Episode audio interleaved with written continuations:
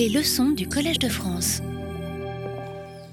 Messieurs, dames, chers auditeurs et auditrices, bonjour et bienvenue au troisième cours de notre histoire transnationale des musées en Europe. Merci d'être venus malgré le froid totalitaire qui règne à Paris et qui, euh, qui gèle aussi les neurones. J'espère qu'elles ne seront pas trop gelées de mon côté. On va y aller. Nous nous occupons aujourd'hui de l'année 1793 de la Révolution française, donc d'année très très chaude pour la France et pour l'Europe, et peut-être que ça va nous permettre de nous réchauffer ensemble.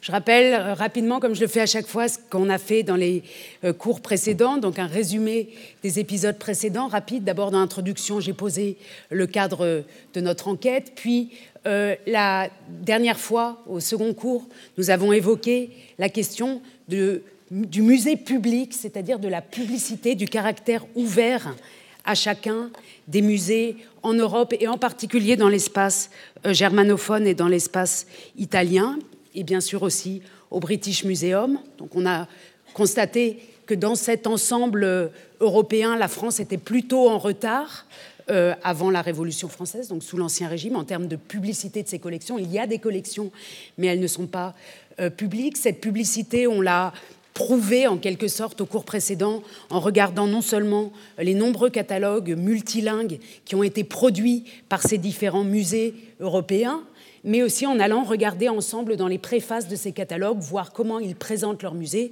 Et nous avons constaté que dans tous ces catalogues, qu'ils soient en français, en italien, en allemand, et souvent en français d'ailleurs, pour être accessibles au plus grand nombre, dans tous ces catalogues, il était question du bien public, du service public qu'on rendait en euh, donnant accès aux collections princières. Donc on est dans un contexte de collections princières sous l'Ancien Régime, avant la Révolution française, de collections euh, qui appartiennent au roi ou aux différents euh, types de souverains qui règnent dans cette Europe très morcelée. Et on est néanmoins, même si les œuvres n'appartiennent pas à la nation, dans une logique de générosité nationale qui est issue des Lumières, qui vient de l'idée que les Lumières, que le, peuple a droit euh, de participer à la beauté et que cette participation à la beauté des collections va lui permettre d'être le peuple, les peuples différents des différents euh, royaumes qu'on a vus, d'être plus cultivé, mieux dans sa société en quelque sorte, plus euh, créatif aussi. On s'est occupé ensuite, la dernière fois, de la circulation des œuvres et en particulier de la constitution des collections princières au nord des Alpes, qui sont des collections principalement euh, d'art flamand et hollandais d'une part et italien d'autre part. On a vu que les antiquités circulaient aussi dans toute cette Europe des collections publiques. Et non seulement les œuvres ont circulé, non seulement les idées de musées ont circulé, mais aussi les voyageurs. Et je citais la semaine dernière euh, Montesquieu à droite et Bergeret, l'ami de Fragonard, le mécène de Fragonard à gauche, qui, en décrivant les galeries de Düsseldorf et de Dresde, par exemple, euh, disait haut et fort leur admiration et les comparait aux galeries italiennes en les trouvant presque meilleures que les galeries italiennes. Et puis nous avons fini en évoquant l'arrivée des nouveaux, des nouveaux venus, des œuvres venues d'or de l'espace extra-européen, qui elles aussi, notamment dans le cadre de grandes expéditions scientifiques, s'installent dans les vitrines et dans les musées de notre Europe et font un peu euh, bouger les représentations de ce qui est nous et ce qui est les autres dans cette Europe du XVIIIe siècle. Et nous voilà arrivés aujourd'hui, au moment de la Révolution française, le moment où la France, Paris, va considérer qu'elle est le centre de l'univers. Cette idée que Paris doit être en matière culturelle le centre de l'univers, elle est formulée euh, dans de nombreux textes. Euh, par exemple, dans ce texte très souvent cité euh, d'un discours du juriste, de l'avocat protestant Boissy d'Anglas, qui déclare en 1794 que Paris soit donc la capitale des arts, l'asile de toutes les connaissances humaines et le dépôt de tous les trésors de l'esprit, il doit être l'école de l'univers, la métropole de la science humaine, et exercer sur le reste du monde cet empire irrésistible de l'instruction et du savoir. On ne peut pas être plus clair. Paris doit concentrer le savoir mondial, c'est cette idée d'universalisme de la Révolution française, non seulement rassembler le savoir mondial, mais pour exercer un pouvoir, le pouvoir de celui qui a le savoir et le pouvoir de celui qui a réussi à réunir les preuves matérielles ou les objets matériels qui vont lui donner la puissance de développer ce savoir. Donc on est dans une configuration universaliste, généreuse, que, tout le monde en profite, mais liée à l'idée qu'il faut que ce soit centralisé à Paris et qu'entre savoir et pouvoir, il y a un lien très étroit. Et ce lien très étroit, c'est celui qui va nous occuper aujourd'hui. Donc, dans la troisième séance de secours qui s'intitule Patrimoine annexé et qui, comme toujours, est organisé en trois volets, intitulés pour le premier Liberté, égalité, saisie. Le second, Grand corps blessé, grand corps malade. Et le troisième, Eurovision. Et pour commencer, comme toujours, un mot simplement sur la méthode, un mot de méthodologie euh, qui nous emmène avec, euh, qui s'intitule Qui écrit l'histoire et qui nous emmène dans les, salles de la, dans les anciennes salles de la Bibliothèque nationale avec Walter Benjamin qui, dans son euh, concept, sur le concept d'histoire, dans son essai, qu'on peut vraiment citer dans ce contexte de création des musées européens, écrit donc, dans un texte important sur le travail de l'historien, d'où cette euh, question qui écrit l'histoire, il écrit On se demande à qui précisément l'historien traditionnel s'identifie par empathie. Et on devra inévitablement répondre aux vainqueurs. Or, ceux qui règnent à un moment donné sont les héritiers de tous les vainqueurs du passé. L'identification aux vainqueurs bénéficie donc toujours aux maîtres du moment. Tous ceux qui, à ce jour, ont obtenu la victoire participent à ce cortège triomphal où les maîtres d'aujourd'hui marchent sur les corps de ceux qui aujourd'hui gisent à terre. Et ça continue. Le butin, selon l'usage de toujours, est porté dans le cortège. C'est ce qu'on appelle les biens culturels. C'est la traduction choisie ici. On pourrait aussi traduire le terme allemand Kulturgüter, Kulturerbe par euh, patrimoine. C'est le patrimoine. Donc ici, Walter Benjamin considère que le patrimoine, c'est ce que les vainqueurs ont pris aux vaincus, qu'ils ont transmis de génération en génération et qui écrasent de leur poids, qui continuent d'écraser leur poids euh, les vaincus. Car tout ce qu'il aperçoit en fait de biens culturels, euh, pardon, c'est ce qu'on appelle les biens culturels. Ceux-ci trouveront dans l'historien un spectateur réservé, car tout ce qu'il aperçoit en fait de biens culturels révèle une origine à laquelle il ne peut songer sans effroi, car il n'est pas de témoignage de culture qui ne soit en même temps un témoignage de barbarie. Cette barbarie, inhérente aux biens culturels, donc au patrimoine, pour être traduire par le terme de patrimoine, affecte également le processus par lequel ils ont été transmis de main en main. Ici, Walter Benjamin associe l'idée de création du patrimoine culturel à celle d'un lien entre vainqueurs et vaincus qui se perpétue. Les vainqueurs restant toujours les vainqueurs et les vaincus restant les vaincus. Et ce qui m'intéressait dans cette phrase, pour répondre à la question qui écrit l'histoire, c'est cette réponse de Benjamin. C'est toujours le vainqueur qui écrit l'histoire et on va en avoir besoin aujourd'hui, puisqu'on est à Paris et qu'on évoque la Révolution française, on a besoin de se souvenir que souvent l'histoire du patrimoine sous la Révolution française en France a été écrite par le vainqueur du moment, en tout cas, c'est-à-dire par le français. Et quand on regarde la bibliographie sur ces questions de euh, création des musées en France autour de 1800 et en particulier après la Révolution française, on voit que pendant longtemps, ça a bien changé. Mais pendant longtemps, et encore au moment du bicentenaire euh, de la Révolution française, vous voyez ici une publication de la Bibliothèque nationale de 1989, que pendant très longtemps, euh, la France a considéré que ce qui s'était passé pendant la Révolution française, c'était la libération du patrimoine européen.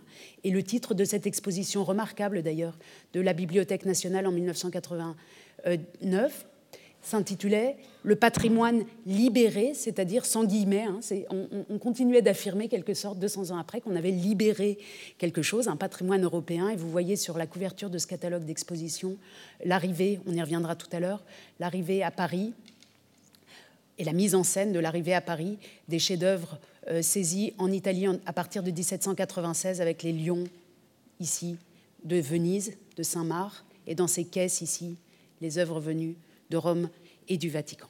Mais on peut écrire cette histoire en retournant, comme, avec le, téléphone, on fait, on fait selfie, on fait la touche selfie, on retourne l'histoire et on peut lire et écrire cette histoire évidemment aussi du côté des perdants, qui, sous la Révolution française, ont été à peu près tous les Européens, et je vous montre ici quelques travaux en italien, notamment euh, la Galleria in Esilio, donc sur l'exil euh, d'une galerie italienne, l'arte perduta, l'art perdu, euh, Kunstraub unter Napoléon, les rapines de guerre sous Napoléon en allemand, i furti d'arte in Toscana, les vols d'œuvres d'art en Toscane, etc. etc. C'est-à-dire que notre manière de parler de ces choses-là, de parler de conquête révolutionnaire ou de saisie artistique avec ce terme très euh, euh, euh, avec beaucoup de précautions. dans d'autres pays, dans d'autres langues, dans d'autres historiographies, on y va plus fort et on nomme les choses comme elles ont été ressenties, c'est-à-dire comme des spoliations, des, butins de guerre et, des choses violentes. Ici encore un exemple d'exposition qui s'est tenue à Mayence en, en 2003. Beutekunst, Beute, c'est butin, donc l'art comme butin sous Napoléon. Et très récemment a eu lieu une exposition euh, à Rome dans laquelle il était question una grande mostra per rievocare l'avventuroso recupero dei capolavori italiani dalla Francia dopo Napoleone. Là encore, aujourd'hui, on se souvient qu'il y a eu une grande action de récupération, de reprise des œuvres. On ne parle pas de restitution hein, dans ce contexte-là, mais bien de reprise musclée des œuvres en 1815 à la fin de l'époque napoléonienne. Donc, quand on parle de ces questions, il faut toujours essayer d'avoir son propre point de vue, le point de vue des historiens français dans, dans ce cas, mais aussi le point de vue des autres, qui est évidemment pas du tout le même point de vue. Et quand on les met ensemble, on arrive à ce que nous explique Walter Benjamin, la barbarie et la culture ensemble, entre ceux qui ont gagné et ceux qui ont perdu à cette époque-là. Premier volet, liberté, égalité, saisie. En 1789, comme vous le savez, la Révolution française, les responsables, les acteurs de la Révolution française politique décident d'abord de confisquer les biens du clergé. Vous voyez sur cette gravure euh,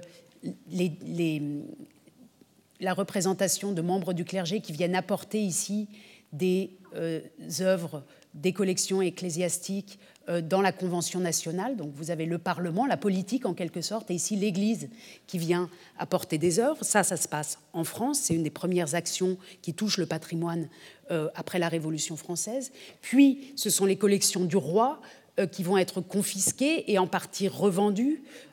par exemple aux enchères. Vous voyez ici une affiche un peu plus tardive d'une vente de meubles et d'effets précieux aussi devant Château de Versailles. Et parmi ces œuvres sont par exemple aussi du mobilier précieux, se trouve du mobilier précieux, etc. Donc un tri est fait entre les œuvres qui vont appartenir au patrimoine national et à ce qu'on vend. Là encore, ça se passe en France. Donc le clergé, le roi, et puis aussi les immigrés, les biens des immigrés. Vous voyez ici un projet de décret, il y en a eu de très nombreux, mais un projet de décret ici, proposé par le comité d'aliénation concernant les biens des immigrés de la mainmise sur les biens des immigrés, des. Les biens des immigrés, c'est ce que les aristocrates qui ont quitté la France au moment de la Révolution française ont laissé en France, qui est séquestré, et là encore, qui va faire l'objet d'un grand tri dans tout l'espace national entre ce qu'on garde pour la nation et ce qu'on vend à l'extérieur. Donc ça, ce sont des choses qui se passent à l'intérieur de la France sur le patrimoine. Et au moment, parallèlement à ces confiscation, à ces grands moments de séquestration, de confiscation, de prise en main par la nation de patrimoine qui sont le patrimoine ecclésiastique, le patrimoine dynastique et le patrimoine aristocratique, au moment où se font ces séquestrations, se met en place toute une théorie du patrimoine. On discute beaucoup dans de nombreux textes, et l'un des héros de ces discussions, je passe un peu vite là-dessus parce que comme on est en France, c'est connu, je voudrais vous montrer un peu plus l'autre, l'autre côté des choses, mais euh, l'un des héros ou l'un des acteurs principaux de cette théorisation du patrimoine en France, c'est Henri Grégoire, l'abbé Grégoire, qui dans de nombreux rapports euh, explique comment dorénavant il faudra gérer ce patrimoine devenu national, ou en tout cas la partie de ce qui n'a pas été revendu et qu'on va garder. Je vous montre ici son rapport sur la bibliographie, l'un de ses rapports sur les destructions opérées par le vandalisme, euh, qui vont donner lieu à une théorie du sauvetage euh, des œuvres d'art. Et je vous montre simplement une des très nombreuses citations euh, qu'on peut retenir pour comprendre l'atmosphère dans laquelle se fait cette nationalisation du patrimoine à l'intérieur de la France. Euh, dans son rapport sur la bibliographie, Henri Grégoire écrit Il faut organiser des bibliothèques. Des bibliothèques et des musées formés avec choix sont en quelque sorte les ateliers de l'esprit humain. Il faut révolutionner les arts, rassembler tous les matériaux, tous les moyens et transmettre cet héritage aux générations futures. On est dans une logique dont on avait déjà fait connaissance sous l'Ancien Régime dans d'autres dans d'autres contrées euh, de l'Europe, l'idée qu'il faut qu'on peut rassembler et surtout donc horizontalement rassembler des collections et ensuite verticalement les faire passer de génération en génération. C'est ça le patrimoine, rassembler et transmettre. Et c'est expliqué ici, mais cette idée de transmission existait bien sûr déjà sous l'Ancien Régime. Ce qui change ici, c'est qu'il y a une plus grande, euh, on peut le dire positivement, une plus grande énergie on peut le dire négativement, une plus grande violence dans cette idée de euh, nécessité de rassembler pour instruire. Hein. On voit qu'il va falloir révolutionner les arts, il faut rassembler tous les matériaux, il ne suffit pas d'en rassembler quelques-uns, il faut vraiment tout, tous les moyens et transmettre tout cela aux générations futures. Ce qui est intéressant ici, c'est que les, les bibliothèques et les musées sont pensés ensemble et on pense quelques autres institutions ensemble d'ailleurs à cette époque-là. On n'est pas dans une logique encore séparée et nos bibliothèques aujourd'hui sont aussi les héritières de cette période. Les textes se multiplient autour de 1793-1794. Je vous montre ici euh, à nouveau l'extrait d'une instruction sur la manière d'inventorier et de conserver dans toute l'étendue de la République tous les objets qui peuvent servir aux arts, aux sciences et à l'enseignement, une instruction donc pratique, une sorte de mode d'emploi sur comment faire avec toutes ces œuvres qu'on a confisquées, comment les traiter. Et là, on peut lire sous la plume de Vic Dazir. C'est un peu plus long, mais je vous le montre. Et c'est un autre ton déjà. On, sent que la, la pensée du patrimoine, c'est d'abord réunir et transmettre, mais c'est aussi autre chose en France autour de 1794-13. Il écrit Jamais un plus grand spectacle ne s'offrit aux nations. Tous ces objets précieux qu'on tenait loin du peuple, ou qu'on ne lui montrait que pour le frapper d'étonnement et de respect, toutes ces richesses lui appartiennent.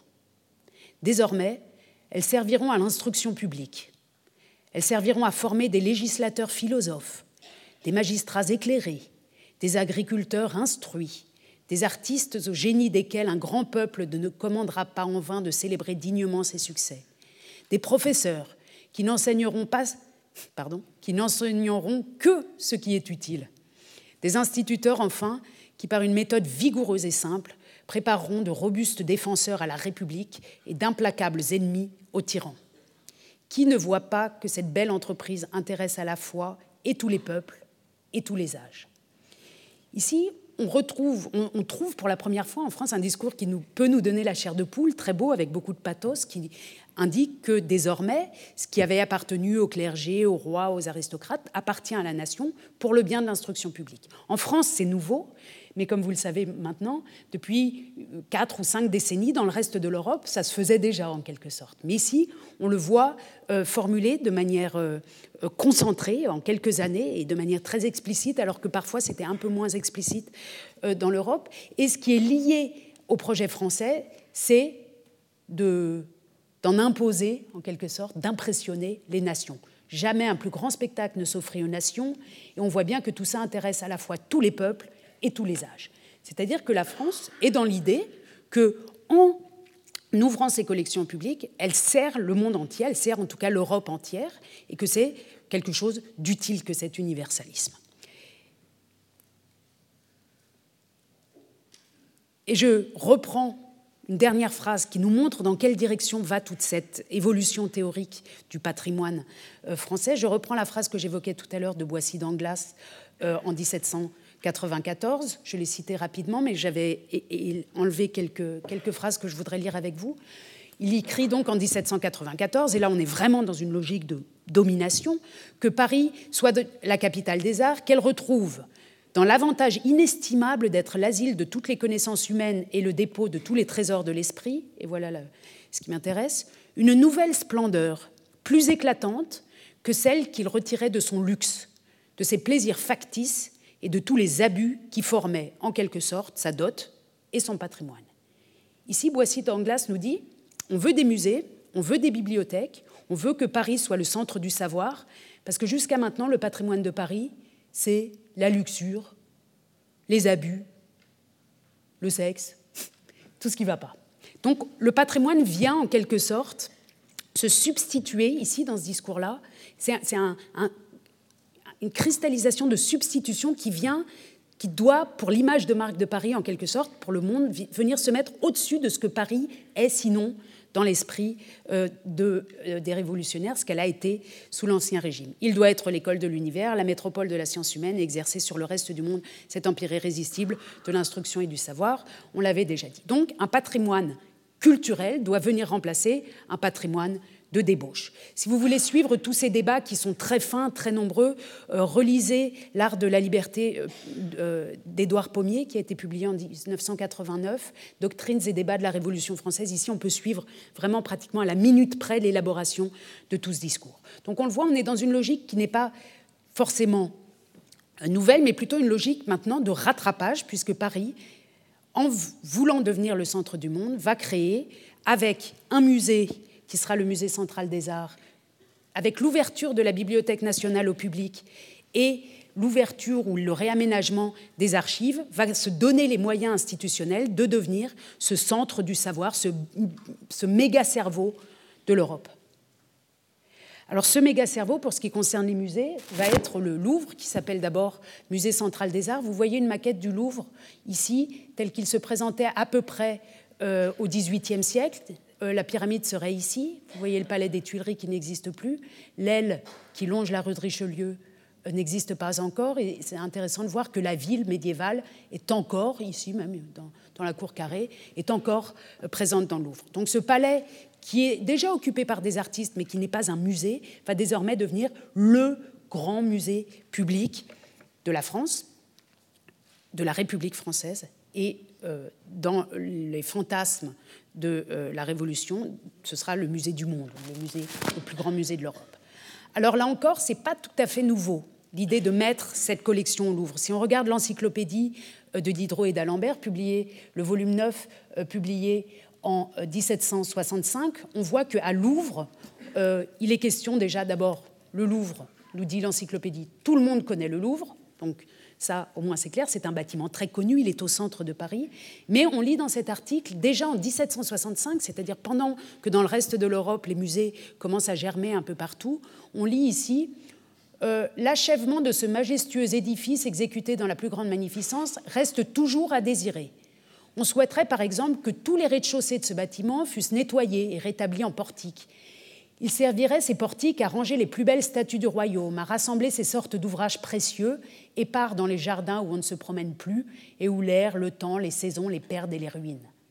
Dans la partie située au midi, on pourrait placer tous les tableaux du roi, qui sont présentement entassés et confondus ensemble dans les garde-meubles où personne n'en jouit.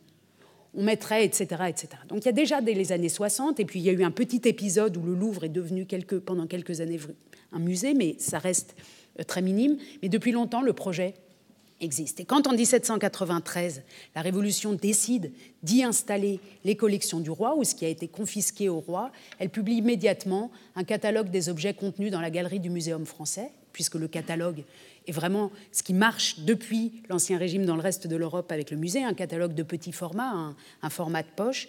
Et si on regarde ce catalogue, on constate que ce n'est pas un musée riche. En 1793, au moment où le musée ouvre, il comporte 537 numéros. C'est assez peu si on le compare aux milliers de tableaux de la galerie de Dresde ou aux milliers de tableaux euh, de la galerie euh, de Vienne euh, ou aux très nombreux tableaux, par exemple, du, du, Vatican ou des offices. Donc ici, on est dans un petit nombre, en quelque sorte, c'est pas mal, hein, 537 tableaux, mais euh, pas euh, encore le grand musée auquel on arrivera à la fin de l'époque napoléonienne, avec 1400 œuvres exposées et des milliers d'œuvres, des, milliers d'œuvres dans les dépôts ou envoyées en province. Là, le début est modeste. J'ai ouvert une page au hasard pour vous montrer d'où proviennent ces œuvres et quel genre d'œuvres se trouvent euh, au musée Napoléon, pardon, au musée central des Arts en 1780 au moment de son ouverture. La Sainte Famille de Raphaël, peinte en 1518, nous indique euh, le catalogue et qui est issu euh, des collections euh, de François Ier qui dynastiques qui sont arrivées jusqu'à Louis XIV, puis donc qui font partie des collections de la couronne que la République, que la Révolution a nationalisées la célèbre Belle jardinière de Raphaël aussi, euh, qui, est entrée dans la collection de Louis XIV avant 1683, donc des œuvres qui sont depuis longtemps à Paris, mais qui étaient invisibles pour le grand public. Euh, ce débarquement de Cléopâtre, de Claude Lorrain, ici, qui était qui, fait partie, pardon, qui est arrivé en France avec Louis XIV, sous Louis XIV, qui a été un grand collectionneur. Ici, un une, des versions, une des nombreuses versions du Saint-Sébastien de Guy Doreni, euh, qui se trouvait aussi dans les collections, dans l'ancienne collection de Louis XIV, et puis enfin euh, Moïse euh, Sauvé des eaux de Poussin, qui était que Louis XIV avait acheté au duc de Richelieu en 1665. Donc on est dans un ensemble d'œuvres de belle qualité qui avaient fait partie des collections du roi, mais qui sont assez peu nombreuses et qui sont surtout un peu le fruit du hasard. Cette collection a été formée par on a récupéré ce que le roi avait formé, il n'y a pas eu un système euh, de collection euh, particulier. Et si on regarde un peu plus ce catalogue, on s'aperçoit tout de suite que le Louvre de 1793, le Musée central des arts, a un problème de naissance. Vous voyez l'avertissement, la préface, qui indique en 1793, le muséum que la République française érige en ce moment à la gloire et au progrès des arts rassemble déjà en ce genre la plus belle et la plus riche collection qui existe dans toute l'Europe ça, on y va. Hein. Première phrase, on est les plus beaux, on est les plus forts, il n'y a pas mieux. Vu de l'extérieur de la France, c'est très français. Mais le deuxième paragraphe commence déjà à avancer dans, un terrain plus difficile. Plusieurs raisons trop longues à, décrire ici, à déduire ici, pardon, plusieurs raisons trop longues à déduire ici ont empêché qu'on ne classât tous les tableaux par école.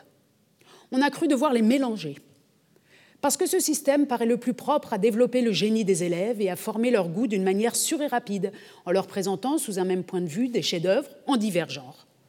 D'ailleurs, cette disposition facilite aux amateurs la comparaison des objets. On ne parle pas de quelques placements qui ont été forcés par les convenances du local. Du reste, quelque système qu'on veuille adopter, il y entrera toujours de l'arbitraire. On n'offre aujourd'hui qu'une distribution provisoire lorsqu'on sera en possession de la totalité de la galerie qui doit former le muséum, on note le futur, lorsqu'on sera en possession de tout ce qui doit former le muséum, lorsque le projet d'éclairer cet immense vaisseau par le sommet, c'est-à-dire un éclairage par le haut, sera réalisé, lorsque les salles destinées à recevoir les statues, les dessins des grands maîtres, les morceaux précieux d'antiquité, de physique, d'optique, etc. seront préparés, alors les discussions des artistes, des savants et des amateurs auront répandu une masse de lumière plus que suffisante pour arrêter définitivement le mode d'arrangement qui réunira le plus d'avantages et qui répondra par l'ensemble à la magnificence des détails. On voit qu'ici, le Louvre et ceux qui font Louvre, c'est une commission, ont bien compris qu'ils sont très en retard en termes de muséologie, d'accrochage.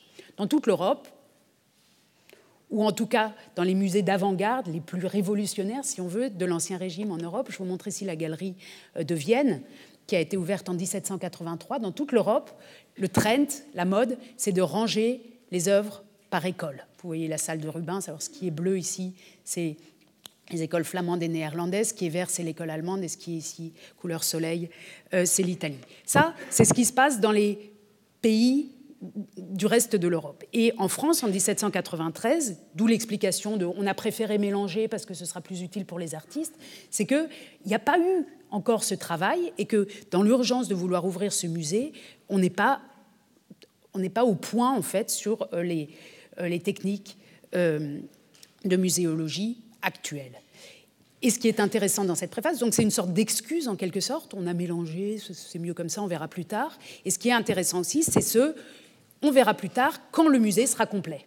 Donc dès 1793, il y a l'idée que ce musée n'est pas complet, qu'il va falloir mettre plus, plus et plus, et que c'est ensuite qu'on décidera. Non seulement les organisateurs de ce musée donc, ont bien conscience qu'il n'est pas complet, mais en plus, je vous montre ici euh, une, figurine qui représente le peintre Dandrion, un peintre qui est aujourd'hui inconnu, un de ceux qui a écrit euh, aux organisateurs du musée pour se plaindre de ce que ce musée était absolument pas au niveau européen.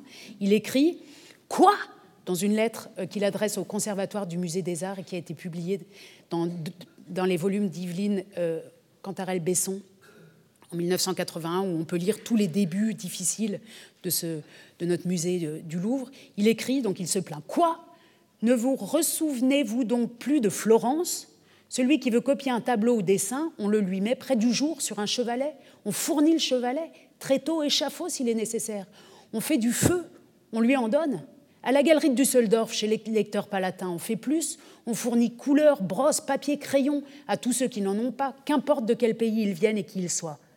Ce bienfait chez les despotes n'est-il pas justice et devoir dans un gouvernement démocratique Qui peut nier que cet établissement n'ait un caractère national Donc même les usagers du musée, qui sont en partie les artistes, et au XVIIIe siècle, les artistes jouent un grand rôle euh, dans les musées, ici au début du Louvre aussi. Même les artistes, les usagers du musée ne sont pas contents de la manière dont ça se passe. Ils, savent qu'à euh, Florence aux offices et à Düsseldorf chez les lecteurs palatins, quand on est un artiste, on est très bien traité, tandis qu'ici au Louvre, tout se passe en 1793, 1794, ça dure quelques années, euh, assez mal.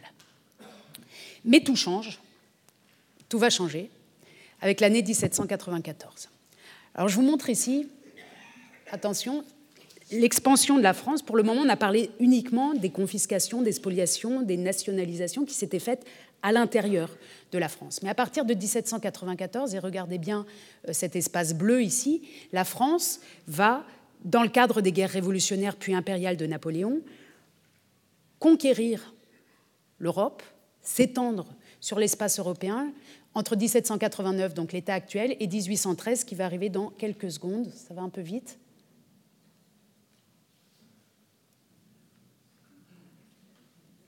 Voilà, ça bouge beaucoup.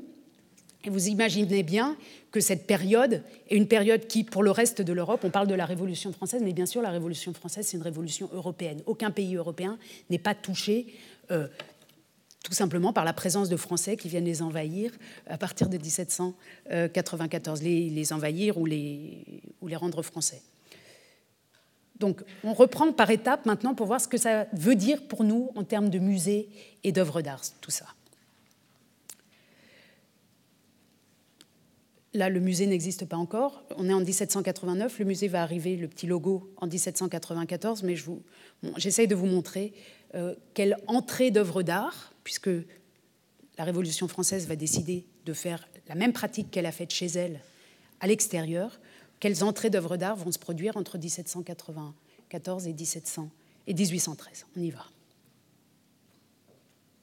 1794, la rive gauche du Rhin est occupée par la France, ça c'est le Rhin, puis les Pays-Bas arrivent les premières œuvres d'art, qui ne sont pas des œuvres uniques, c'est des collections entières, des œuvres saisies à la fois dans des églises, à la cathédrale d'Anvers par exemple, comme des grands tableaux d'autel de Rubens, mais ailleurs, je rentrerai tout à l'heure dans les détails, et aussi dans des collections qui sont des musées déjà constitués, comme celle du, gouverneur euh, des Pays-Bas. 1794. On continue?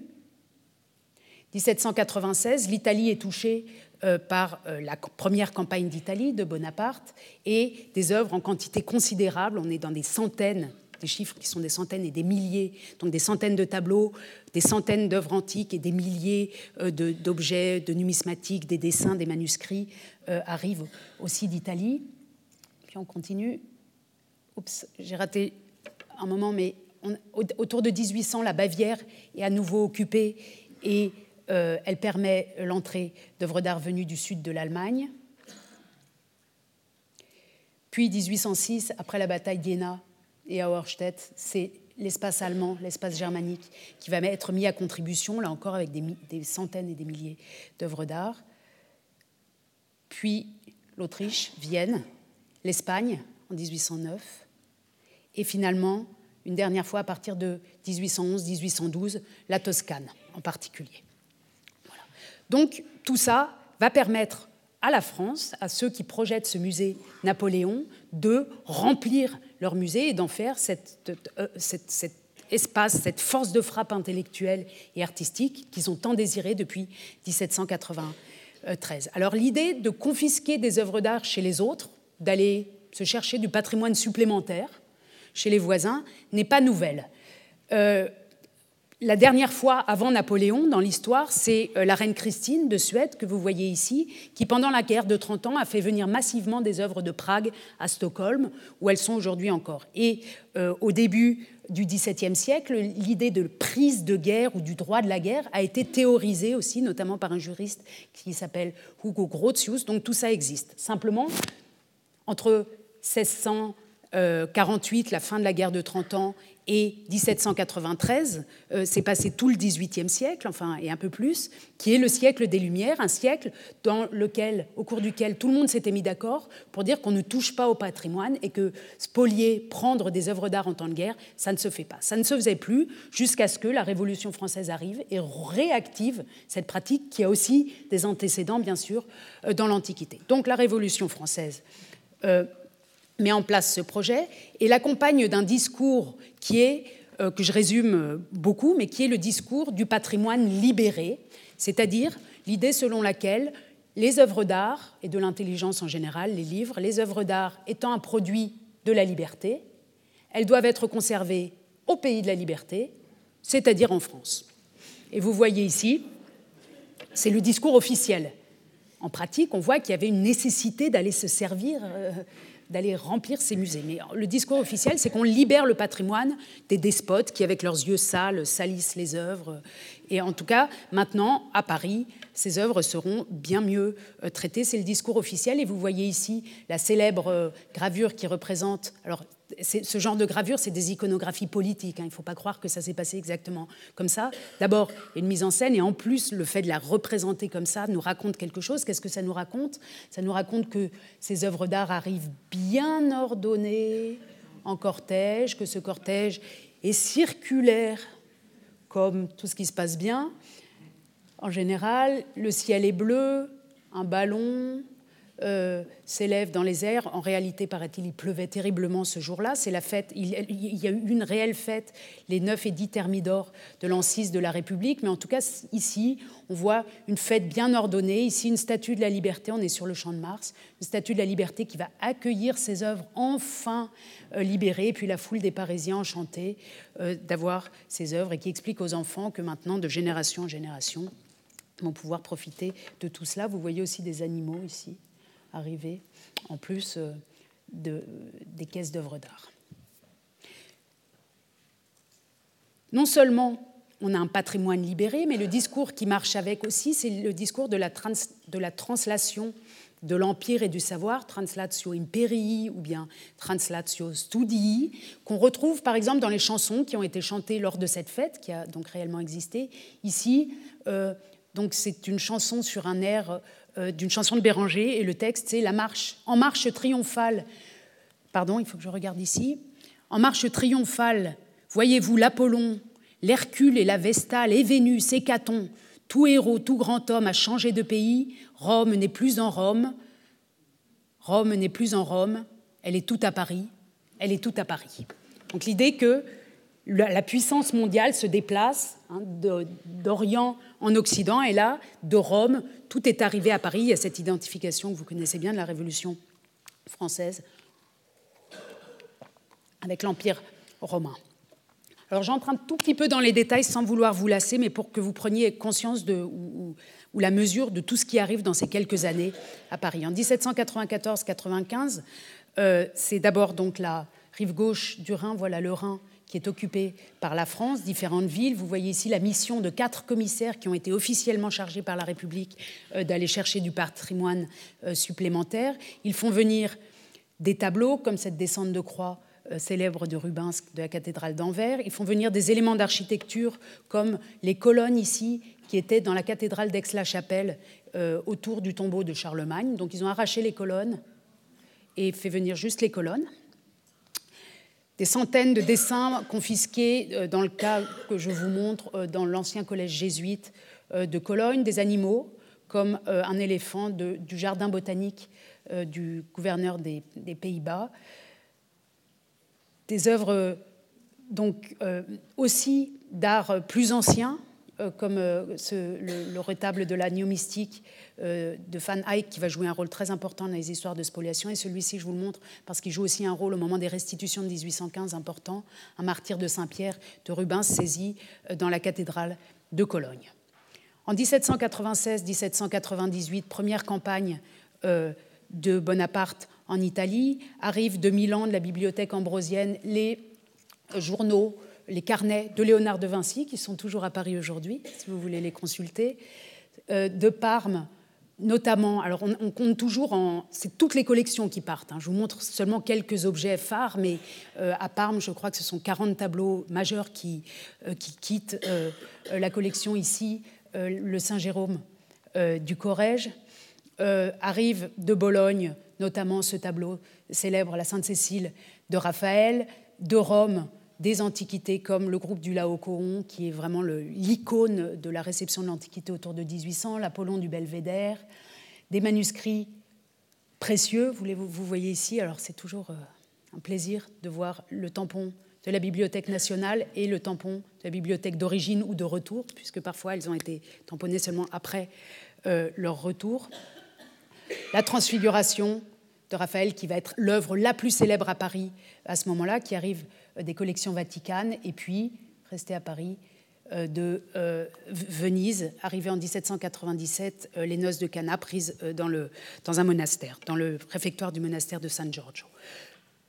Ça, c'est cinq œuvres. En tout, il faut penser en centaines d'œuvres qui arrivent sur des chariots à Paris. Certaines sont perdues, mais on, est mal informé de ce qui a été perdu, on est assez bien informé de ce qui est arrivé, et en général, ces saisies se sont faites accompagnées de listes, etc. On n'est pas dans une logique euh, de pillage de guerre. En 1797, ces départements de la rive gauche du Rhin, ici, sont devenus des départements français, et donc la France continue de faire ce qu'elle fait dans le reste de la France. Tout ce qui est intéressant dans les départements vient dans la capitale, à Paris. Et ici, je vous montre une mission particulière, une mission bibliographique confiée à un ancien moine bénédictin, Maugérard, qui est particulièrement à la recherche d'incunables, de manuscrits euh, rares et d'incunables, donc de premiers livres de l'imprimerie, qu'il envoie à Paris en masse. Lui, il est armé de listes intitulées Liste de ceux qui manquent à la Bibliothèque nationale. Le prochain, François-Marie Neveu, qui va en Bavière, est aussi armé de listes de ce genre-là, et lui, il est censé envoyer surtout de l'art allemand ancien. Vous voyez que la logique, de plus en plus, c'est de remplir toutes les catégories, hein, de faire vraiment une collection universelle de l'art euh, le plus ancien, de ce qu'on connaît euh, le moins, jusqu'aux grandes stars, Rubens, Raphaël, etc.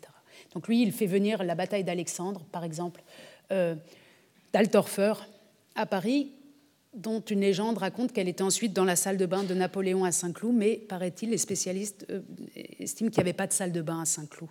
En tout cas, on retrouve aussi sa trace au Louvre autour de 1800.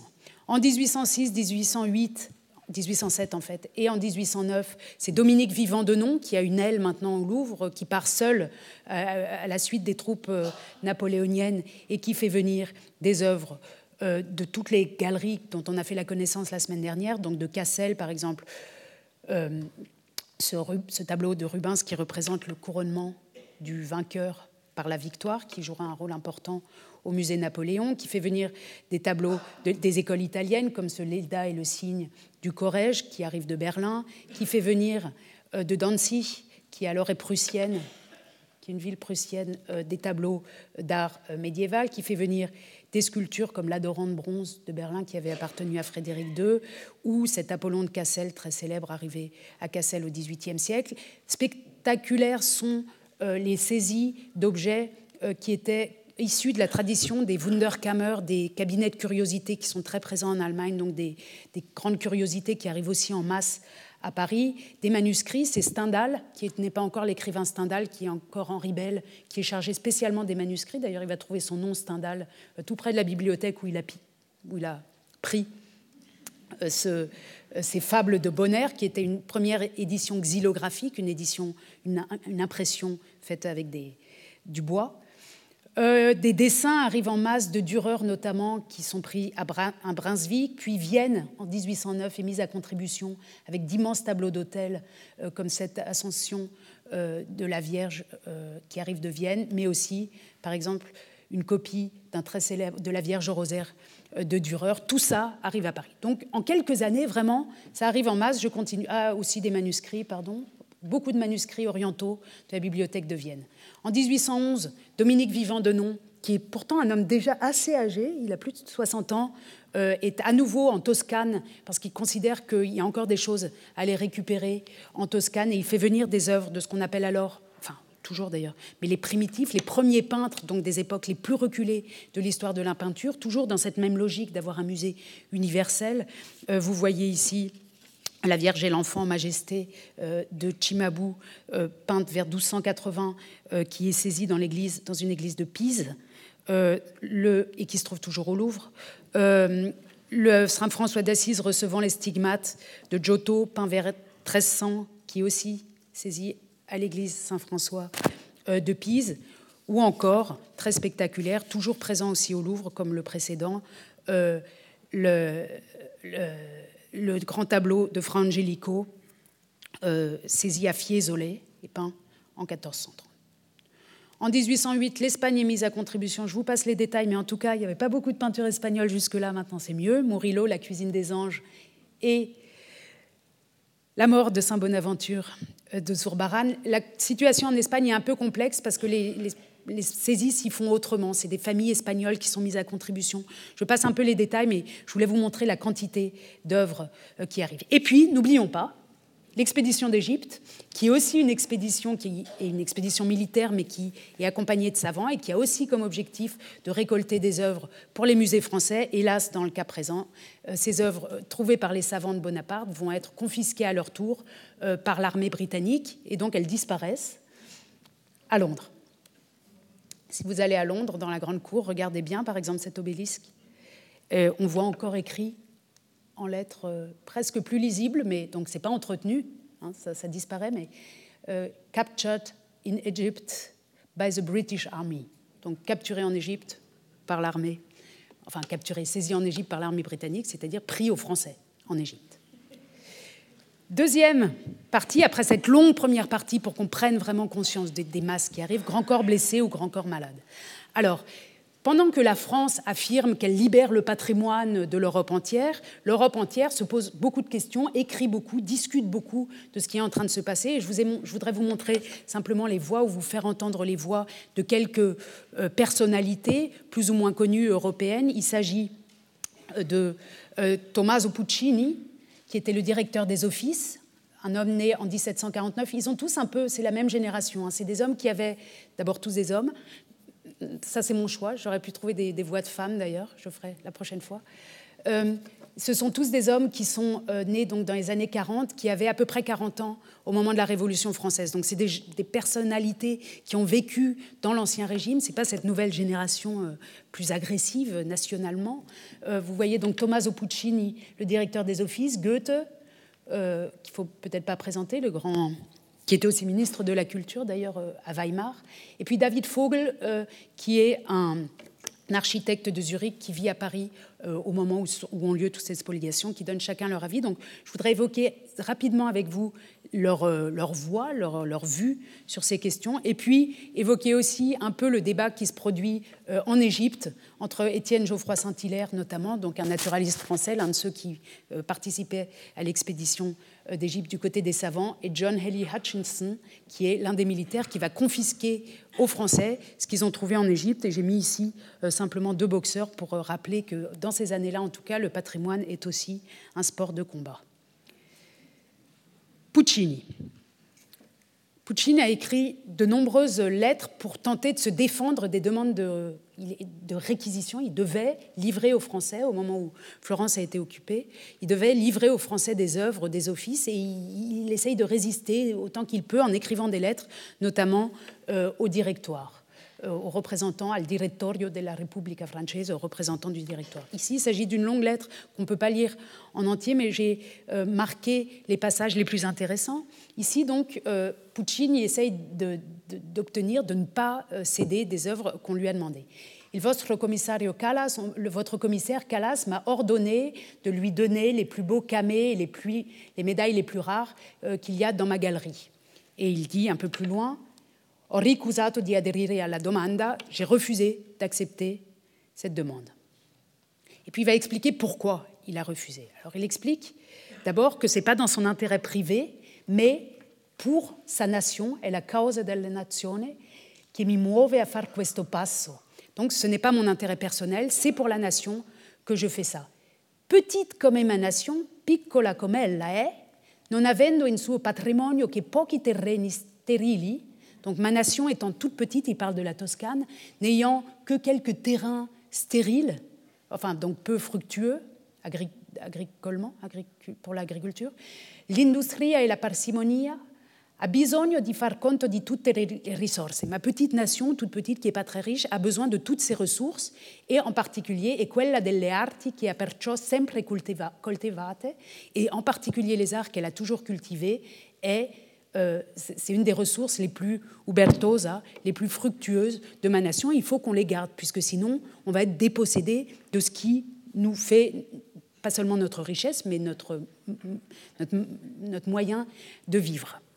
Il continue en expliquant que tout ce qui est dans cette galerie euh, des offices non vanno al Granduca di Toscana, bensì alla nazione. Alors là, on, revoit quelque chose dont on avait fait connaissance la semaine dernière, l'idée que les princes considèrent, ce sont certes leurs collections à eux, mais ils considèrent qu'elles appartiennent à leur nation. Ils les ont ouvertes au public, et lui, il insiste ici, et c'est très fréquent, c'est un topos dans toutes ces lettres de, de résistance, en disant ça appartenait pas au grand-duc, ça appartenait déjà à la nation, où le grand-duc ne considérait pas que ça lui appartenait personnellement, et d'ailleurs il n'a jamais fait de ces galeries un usage euh, personnel.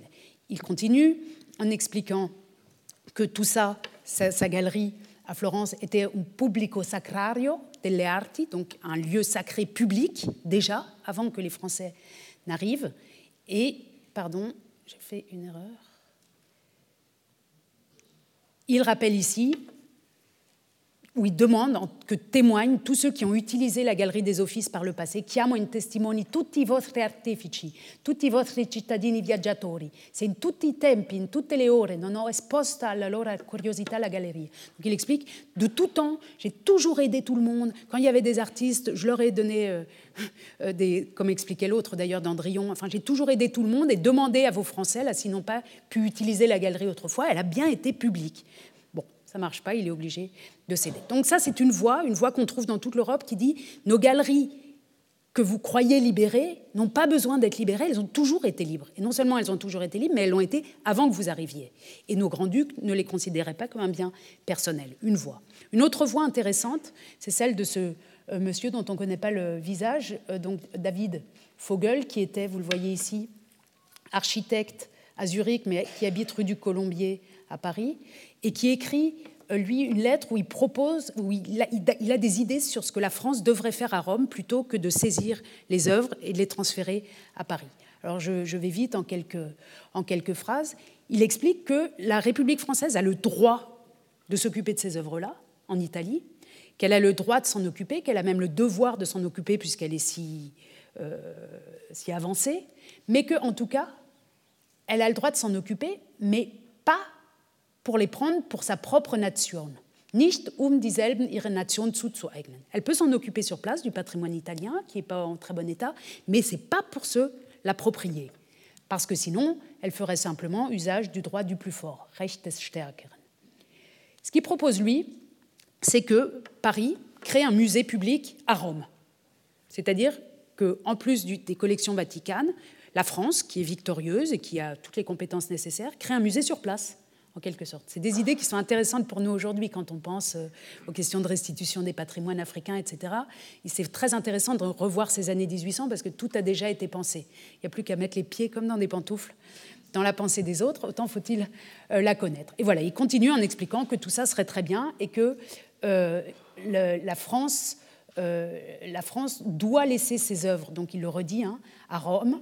Il n'y a pas d'autre endroit possible que Rome, wo das Klima, die Gegend und die Bildung der Menschenrasse zusammenstimmen, wo, où donc le, la lumière, le climat, euh, l'ensemble, le contexte, tout est bien ensemble, et c'est à Rome que les œuvres doivent rester selon lui. Et puis dernier, dernière voie, l'une des plus importantes, celle de les plus importantes pour cette période. Il y a aussi des voix françaises, bien sûr, très importantes, comme celle de Antoine Chrysostome, Quatre mères de Quincy, que j'évoque pas ici, les mieux connues. Et puis je voulais vraiment essayer d'aller vers l'extérieur pour voir comment pensaient les autres. Euh, ici, Goethe, dans une revue qu'il crée, une revue qu'il crée lui-même en 1798 à cause des saisies révolutionnaires en Italie. Vous savez que l'Allemagne s'identifie beaucoup à l'Italie dans cette euh, fin euh, du XVIIIe siècle. Les Allemands pensent qu'ils sont en fait des Italiens, ils font des voyages en Italie, ils se sentent très italiens. Goethe lui-même est allé beaucoup en Italie. Et quand il voit que les collections italiennes sont en train d'être démantelées et transportées à Paris, il crée une revue qui s'appelle Die Propileen, les Propylées, en 1798, dont l'introduction comporte 35 pages à peu près. Et je vous montre simplement ce qui est intéressant. C'est la fin de cette introduction, donc la, la 35e page, où il explique la chose suivante. Depuis toujours, le lieu où se trouvent les œuvres d'art est de la plus haute importance pour la formation de l'artiste, comme pour la jouissance de l'amateur d'art. Il y eut une époque où les œuvres restaient la plupart du temps au même endroit, si l'on accepte des déplacements mineurs. Mais un changement majeur a eu lieu en ce moment, changement qui aura des conséquences importantes pour l'art pris dans sa totalité et plus particulièrement pour certaines de ses branches. Dans quelques années seulement, on pourra donner une description du nouveau corps artistique qui se forme à Paris. Il parle il dit qu'en Italie, il y a un großer Kunstkörper, un corps artistique, un organisme artistique qui a été démantelé, qui a été violé, et que va se reformer à Paris un autre Kunstkörper, un autre corps artistique, mais que ça va durer longtemps, et qu'on pourra seulement dans quelques années dire ce que c'est que ce corps artistique. Donc dans quelques années seulement, on pourra donner une description du nouveau corps artistique qui se forme à Paris.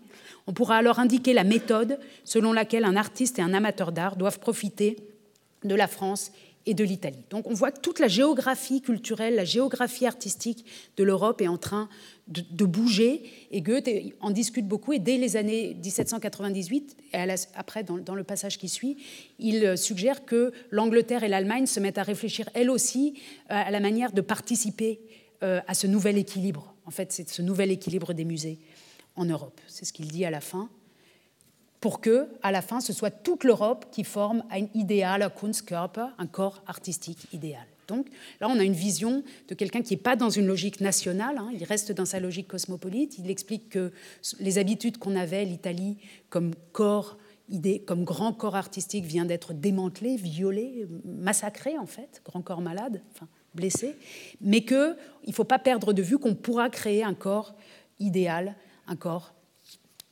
Et puis pour finir, euh, juste la joute, parce que c'est aussi des discours sur le patrimoine qui se jouent là, euh, la joute euh, qui se produit en Égypte au moment de, la campagne d'Égypte, ici, entre donc Geoffroy Saint-Hilaire et un officier britannique, Hutchinson. Hutchinson donc demande, réclame aux Français les œuvres qu'ils ont recueillies en Égypte à partir de 1798. Et il explique pourquoi il le fait donc c'est le Britannique qui parle, quand je réclame les manuscrits arabes, les statues, plusieurs collections et objets d'antiquité, je ne fais que suivre le bel exemple que vous avez donné à l'Europe. Dans tous les pays où les Français ont fait la guerre, ils ont mis la main sur tout ce qui leur paraissait convenable à prendre. Comme le sort a décidé contre vous, je réclame l'exécution de la capitulation sur ce point. Donc en quelque sorte, ici les Britanniques disent, vous avez donné un bel exemple à l'Europe en saisissant toutes ces œuvres, alors que ça ne se faisait pas auparavant, ou en tout cas ça ne se faisait plus depuis un siècle et demi. Eh bien maintenant, ne soyez pas étonnés que l'Europe suive votre exemple et vous reprenne, puisque par le pouvoir des armes, elle a gagné, elle est vainqueur, qu'elle vous prenne ce que vous avez. Et la réponse de Geoffroy Saint-Hilaire dont on peut lire euh, la teneur en entier dans cette histoire scientifique et militaire de l'expédition française en Égypte, euh, parue plus tard, hein, qui est postérieure, mais qui s'appuie sur des documents d'archives. La réponse de Geoffroy Saint-Hilaire est la suivante Il n'en sera point ainsi. Donc avant, il a expliqué qu'il ne rendra de rien aux Britanniques. Il n'en sera point ainsi. Plutôt que de laisser accomplir cette spoliation inique et vandale, nous détruirons notre propriété. Nous la disperserons au milieu des sables libyques ou nous la jetterons dans la mer. Puis nous protesterons en face de l'Europe et dirons par quelle violence nous avons été réduits à détruire tant de trésors. Et là, on est vraiment dans une logique alors de d'abord terroriste, de destruction du patrimoine, soit on le possède, on l'a, et il sert de base à une appropriation intellectuelle. C'est ce qu'explique euh, Étienne Geoffroy Saint-Hilaire avant. Il dit euh, c'est nous les intellectuels, c'est nous qui les avons trouvés, donc c'est à nous de les déchiffrer, ces œuvres.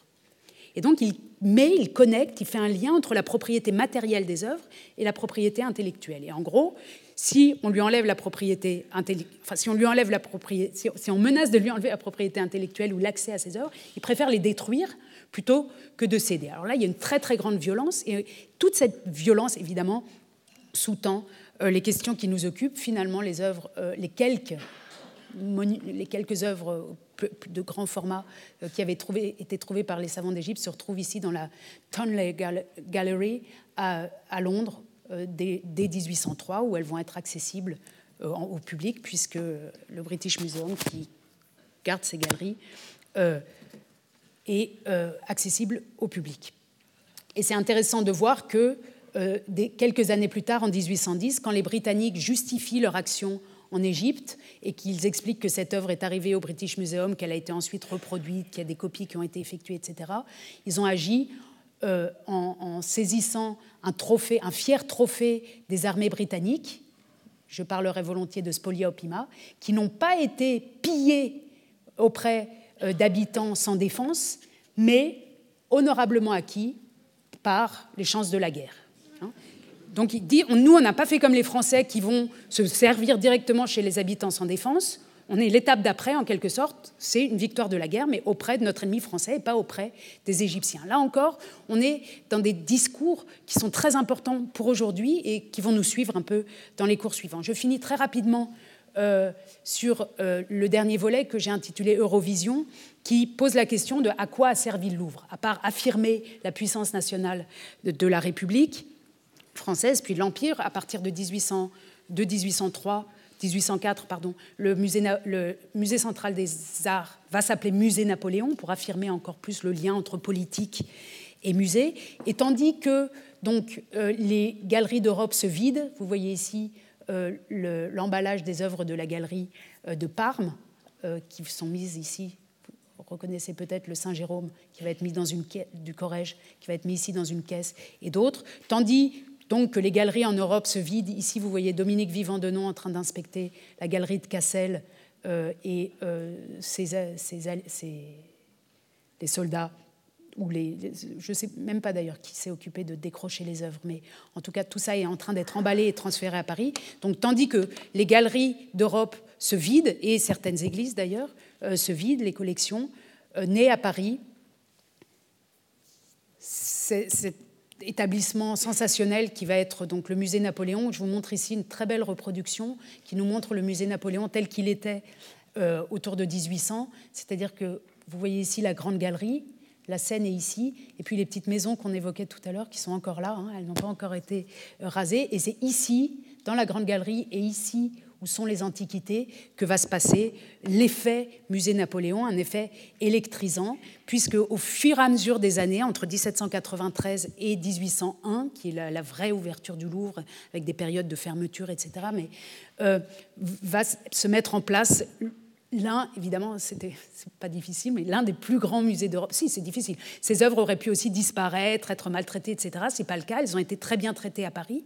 Donc ces œuvres euh, prises dans l'Europe entière, euh, enfin, elles ont été en tout cas aussi bien traitées qu'elles l'étaient dans les pays d'origine. Vous voyez ici une représentation du mariage euh, de Napoléon et Marie-Louise en 1810 qui passe dessinée par Benjamin de Six, qui passe dans la grande galerie, donc devant par exemple cette descente de croix euh, de Rubens qui vient euh, d'Anvers, ou encore devant euh, la transfiguration de Raphaël venu de Rome, ou ici la Sainte-Cécile de Bologne. En tout cas, on est bien dans un espace où l'histoire de l'art européen est réunie, d'une part, et où cette histoire de l'art européen, d'abord, un, sert l'affirmation nationale de, par exemple, euh, Napoléon, qui se marie, qui se met en scène euh, dans le musée, mais pas seulement. On est dans un lieu de savoir, en effet, et l'histoire de l'art, les sciences, la science de l'histoire de l'art a fait de considérables progrès autour de 1800 parce qu'elle a été accompagnée par de très nombreuses publications. À Paris, les éditeurs se ruent euh, avec des projets éditoriaux sur le musée Napoléon. Je vous montre ici la galerie du musée Napoléon de Filleul, mais il y a de très nombreuses éditions illustrées de ce musée. Donc, c'est-à-dire qu'on peut venir voir ce musée, il est gratuit, bien sûr, et tout le monde peut venir, tous les Européens peuvent venir le visiter et voir sur place cette réunion des chefs-d'œuvre européens. Mais en plus, il y a toute une politique éditoriale qui fait qu'il est visible euh, ailleurs euh, donc euh, visible avec des illustrations de très grande qualité, souvent visibles ailleurs dans le reste de l'Europe pour ceux qui ne peuvent pas se déplacer à Paris. Je vous montre ici un tout petit catalogue que j'ai trouvé au marché Opus pour vous prouver qu'il est en langue allemande sur le musée centrale des arts. Donc que, même en Allemagne, même, même pour ceux qui n'ont pas d'argent, les étudiants, les jeunes, enfin je ne sais quoi, euh, le musée Napoléon devient visible, alors qu'autrefois, vous vous souvenez, les catalogues n'étaient pas illustrés. tout d'un coup, on a une très grande visibilité de cette œuvre qui était dispersée visibilité centrale de ces œuvres qui étaient dispersées dans toute l'Europe. Et cette visibilité est mise en scène alors dans de nombreuses gravures qui nous montrent des étrangers visitant ici la salle de Diane au musée Napoléon. Donc visibilité, personne pour vous embêter dans votre visite, on, se promène librement. Euh, donc très, le public est très international, nous raconte cette représentation. Les œuvres sont bien ordonnées de manière symétrique, si bien qu'on peut effectuer des comparaisons scientifiques ou oui, scientifiques d'archéologie si on le souhaite. Et donc ce, musée devient une machine à la fois du pouvoir, mais aussi de l'histoire de l'art, des savants. On peut faire, puisqu'on a tout l'œuvre de Raphaël, comme on a presque tout Rubens, comme on a presque tout Rembrandt, comme on a presque tout le Corrège, et comme on a en plus euh, Giotto, euh, les primitifs allemands, etc., on peut vraiment écrire une histoire de l'art, ou en tout cas les historiens de l'art ont vraiment le matériel, les possibilités de tout faire. Et pour finir, ce musée va servir considérablement aux artistes. Hein. On a évoqué tout à l'heure la présence et l'importance des artistes pour les musées euh, jusqu'au XIXe siècle. Et vous voyez ici un portrait de Turner, William Turner, que je prends pour seul exemple d'un Européen. On a peu parlé des Anglais, et puis le blocus, le blocus continental n'a pas permis beaucoup aux Anglais de profiter de ce musée. Ils n'ont pas pu beaucoup entrer en France dans ces années-là, mais Turner a pu venir en 1802 visiter euh, le musée et tout ce qu'il y a vu a été consigné dans des petits carnets euh, de dessin qui sont ces carnets du Louvre conservés aujourd'hui à la Tate Gallery. Et si vous les regardez, vous pouvez les regarder sur Internet, vous voyez combien, en quelque sorte, un jeune artiste qui s'intéressait à la couleur a pu, euh, dans ces salles du musée Napoléon, voir donc tout jeune homme, sans se déplacer très loin, toute l'histoire de l'art européen réunie en un lieu. Cette page me plaît particulièrement, c'est la transfiguration euh, de Raphaël, venu du Vatican, qui est simplement notée avec des codes de couleurs. Qui a écrit jaune, bleu, rouge. Euh, c'est pour faire vite. Hein. On, est face à un artiste qui s'intéresse aux couleurs et qui note sur plusieurs pages de ce carnet ces codes de couleurs. Vous pouvez les consulter sur le site de la Tête Galerie euh, online. En voilà encore une, d'après La femme au miroir de Titien. Et je finis, puisqu'on parlait d'Europe, euh, avec cet ouvrage de Friedrich Schlegel intitulé Europa eine Zeitschrift. Donc c'est le journal que Friedrich Schlegel, l'un des grands représentants du romantisme allemand, a créé lorsqu'il était installé à Paris à partir de 1801. Il crée un journal qui s'appelle L'Europe, frontispice duquel se trouve euh, Saint-Georges terrassant le dragon de Raphaël qu'il voit au Louvre. Et toutes les premières pages de cette revue, en différentes livraisons, va être une description du Louvre, ce que j'appelle volontiers les Eurovisions, une description de chacun des tableaux du Louvre, à partir de laquelle il va créer l'esthétique romantique. Donc ça, c'est vraiment intéressant pour nous de voir qu'un musée comme le musée du Louvre, qui a rempli qui s'est rempli de toutes les influences esthétiques de l'histoire européenne, peut donner à Paris euh, naissance à l'esthétique romantique, qui va être la grande esthétique allemande, mais qui naît en quelque sorte à Paris, dans cet espace-là. Donc on peut dire bravo, chapeau le Louvre, si on oublie les conditions euh, de création de ce musée. Et on verra la semaine prochaine ce qui se passe en 1815, quand Napoléon est chassé par deux fois, en 14 et 15, et est obligé de restituer. Retrouvez tous les contenus du Collège de France sur www.colège-2-france.fr.